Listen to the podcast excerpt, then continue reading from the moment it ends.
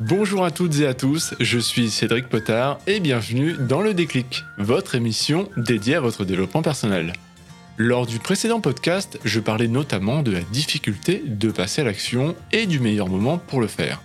Cette fois-ci, j'ai souhaité faire un podcast où je vous donne les meilleurs outils de productivité qui existent et pour cela, je vous ai préparé une liste de méthodes éprouvées et efficaces avec leur fonctionnement et comment les mettre en place. Bien entendu, vous êtes libre d'utiliser celles qui vous semblent plus appropriées à votre situation et à votre caractère. Voici donc 4 méthodes super efficaces pour booster votre productivité et c'est tout de suite dans le déclic. Pour la toute première méthode, c'est ce qu'on appelle la loi de Pareto. C'est sans doute l'un des outils les plus connus et les plus efficaces lorsqu'on parle de productivité. La loi de Pareto, ou encore appelée la règle des 80-20, a été créée par un économiste italien du nom de Vilfredo Pareto il y a plus d'un siècle déjà. Il constatait que 80% de la richesse italienne appartenait à 20% des gens. Puis il a constaté que ce ratio fonctionnait aussi pour les autres pays, mais aussi dans les industries. En allant encore plus loin dans ses recherches, il a défini que 80% de la valeur qu'on génère provient de 20% des tâches que l'on réalise. En termes de productivité, si on parle de cette règle, c'est pour considérer que 20% de nos actions sont censées amener 80% de nos résultats. Si ce n'est pas le cas, cela signifie qu'on perd du temps sur des tâches qui apportent peu de valeur ajoutée. L'objectif ici, il est clair, analyser notre situation, que ce soit dans un but de productivité dans le domaine privé ou professionnel, dans l'objectif d'améliorer naturellement notre efficacité en se focalisant sur les bonnes tâches. Alors c'est à cet instant précis que vous allez devoir vous poser et vous arrêter pendant un temps. Ce qui est assez paradoxal lorsqu'on parle de stratégie de productivité, non? Mais en fait, c'est à partir de là que vous allez devoir prendre du temps pour lister toutes les tâches que vous avez à faire et voyez quelles sont les actions qui vous amèneront plus de résultats que les autres, celles qui apportent le plus de valeur. Mais attention, cela ne signifie pas celles qui sont les plus rapides à faire ou les plus simples. D'ailleurs, vous vous rendrez compte que parfois le ratio est encore plus déséquilibré. On peut même parler dans certains cas de 90-10. En conclusion, mettez au clair les tâches et les actions les plus bénéfiques en vue de vos objectifs et dégagez tout le reste.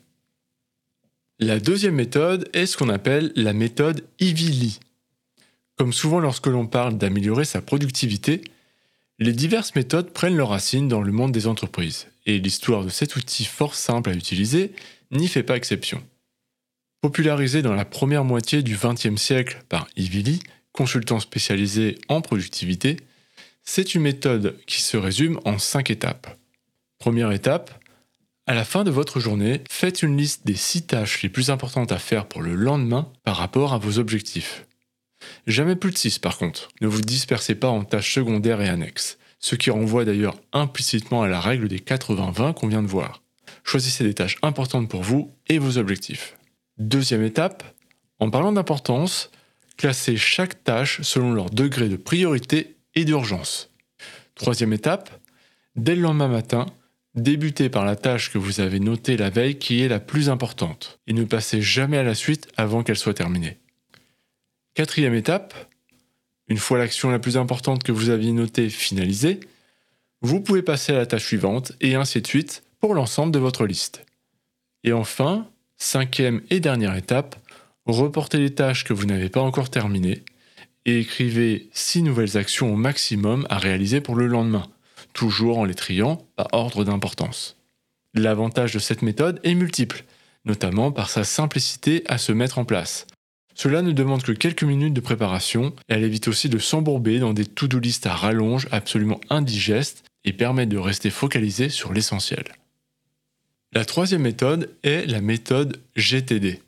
La méthode GTD, ou Getting Things Done, nous provient de David Allen, un consultant américain, et qui a été ultra popularisé au début du XXe siècle par son livre appelé S'organiser pour réussir. Là où il reprend et explique sa méthode dans un ouvrage complet. Même encore à l'heure actuelle, il fait partie des ouvrages les plus populaires dès qu'on parle de productivité.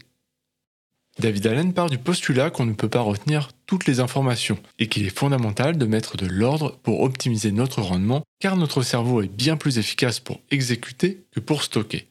Il a mis pour cela en place un modèle en 5 étapes. Première étape, capturer. Inscrivez dans un carnet ou sur votre smartphone toutes les idées qui vous viennent en tête et qui monopolisent votre attention, que ce soit des idées de projet, des objectifs, des échecs passés, des pensées qui tournent en boucle, etc. Le but ici est de faire le vide dans votre tête. Deuxième étape, clarifier. Une fois que vous avez une liste qui ressemble à un brainstorming, il est temps d'y voir plus clair et de traiter les éléments que vous avez inscrits dedans pour déterminer ce que vous allez décider d'en faire. Troisième étape, organiser. Tous les éléments que vous avez traités précédemment doivent être organisés par priorité et par catégorie. Et lorsque c'est possible, ajoutez des dates à vos tâches à effectuer. Quatrième étape, prendre du recul. Une fois que le système est mis en place, il est indispensable de repasser régulièrement sur les diverses tâches, de les réorganiser si besoin selon vos priorités à un instant T. Il n'y a rien de pire en termes de productivité que de passer du temps sur une tâche qui devient obsolète. D'où l'importance de réévaluer fréquemment ces différentes listes de tâches. Et enfin, cinquième étape, agir.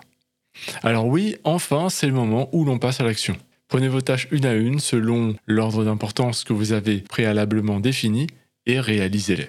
Cette méthode semble un peu plus lourde à la base car sa mise en place nécessite pas mal d'investissement personnel en termes de temps de préparation. Cependant, son efficacité n'est plus à démontrer. N'hésitez pas à vous tourner vers la méthode Ivili qu'on a vue précédemment si vous souhaitez une approche beaucoup plus pragmatique et rapide. La quatrième méthode est ce qu'on appelle l'effet cumulé. C'est Darren Hardy, ancien directeur de la rédaction du magazine Success aux États-Unis, qui a largement popularisé l'effet cumulé. Cela part du principe que de petites décisions, qui semblent insignifiantes de prime abord, vont avoir un impact majeur sur le long terme si elles sont appliquées régulièrement comme une habitude. Cela met en avant un des problèmes de notre société moderne.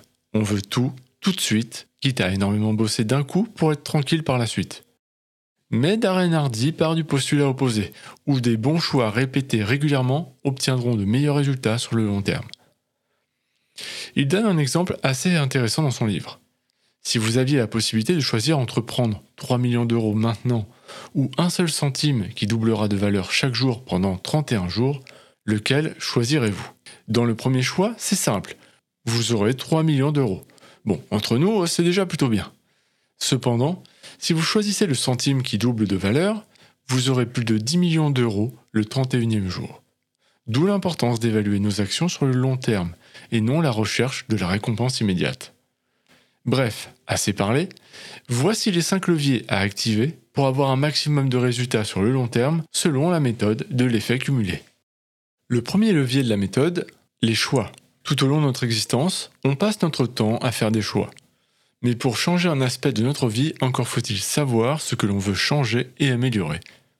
Darren Hardy part du principe que nous sommes responsables de ce qui nous arrive et qu'il faille arrêter de trouver des excuses, mais plutôt se focaliser sur la possibilité de faire de nouveaux choix plus pertinents par rapport à nos objectifs. Visez à vous améliorer peu, mais régulièrement en faisant de meilleurs choix plus cohérents. Le deuxième levier, les habitudes. Nous sommes des êtres de routine et d'habitude. Pour la plupart, elles nous permettent de gagner du temps et de l'efficacité. Cependant, certaines habitudes inconscientes peuvent avoir une influence négative sur notre vie. Veillez donc à bien identifier les habitudes qui vous plombent, comprenez comment elles se déclenchent, puis remplacez-les progressivement par de nouvelles routines plus positives. Le troisième levier, le momentum. Une fois que vous avez défini avec clarté vos objectifs, mis en place toutes les petites actions et habitudes qui vous permettent d'atteindre des sommets, c'est à ce moment que survient le fameux momentum. Peu à peu, vos efforts vont devenir des routines qui vont créer vos premiers retours positifs. Et c'est à ce moment précis qu'il va falloir mettre un gros coup de boost pour faire exploser vos résultats. Quatrième levier, les influences. Au lieu de parler d'influence, qui est un terme un peu péjoratif en français, je préfère la notion d'environnement. Toutes nos actions et nos décisions subissent l'effet de ce qui nous entoure et de ce qui nous nourrit.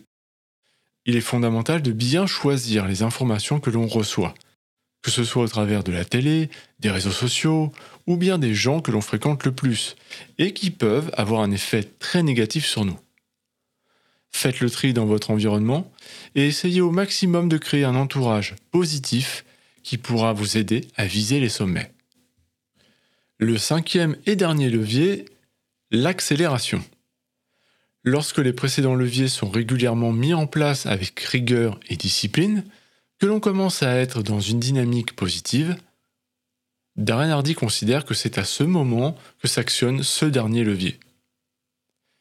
Il consiste à renforcer et à accélérer tout le processus, à se challenger davantage, être audacieux et aller au-delà de ses objectifs initiaux, en répétant ce qui a déjà été mis en place dans le passé.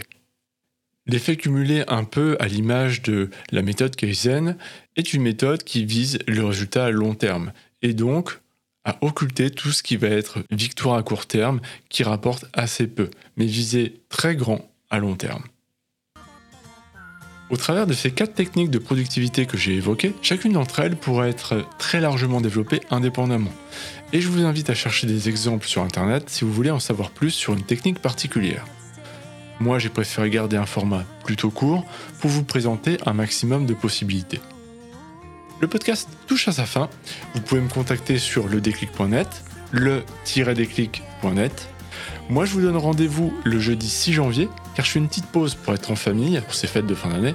D'ici là, prenez soin de vous, passez de superbes fêtes avec ceux qui vous entourent, et nous, on se retrouve le 6 janvier pour un nouvel épisode.